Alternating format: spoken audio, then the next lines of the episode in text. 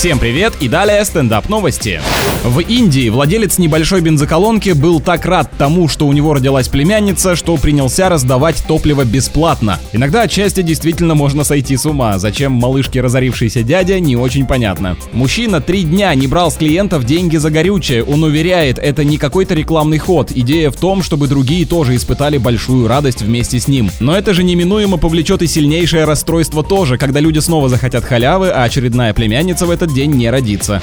В Бразилии произошел прорыв, хотелось бы научный, но на самом деле прорыв огромного бака с виноградным соком. Выглядело это как вулкан, из которого под напором хлещет фиолетовая жидкость. Если бы содержимое Везувия было таким же, представляете, насколько другой получилась бы картина «Последний день Помпеи».